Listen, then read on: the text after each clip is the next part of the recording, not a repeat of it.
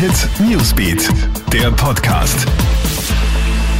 Einen guten Start in deine Woche. Ich bin Clemens Draxler und du hörst hier den Nachrichtenpodcast von Krone Hit für dein tägliches Update. Die ganze Welt möchte helfen. Indiens Gesundheitssystem steht vor dem Zusammenbruch.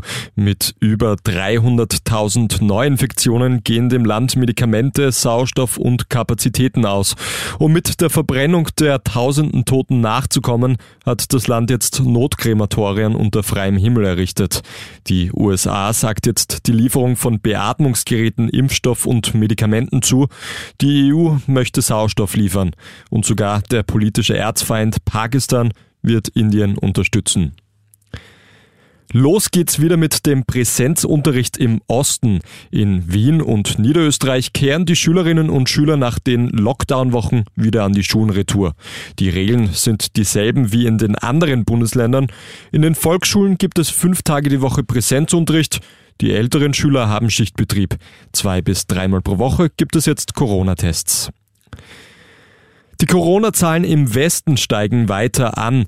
Besonders die Mutation aus Tirol bereitet Sorgen. In Teilen Vorarlbergs werden jetzt daher die Anti-Corona-Maßnahmen verschärft.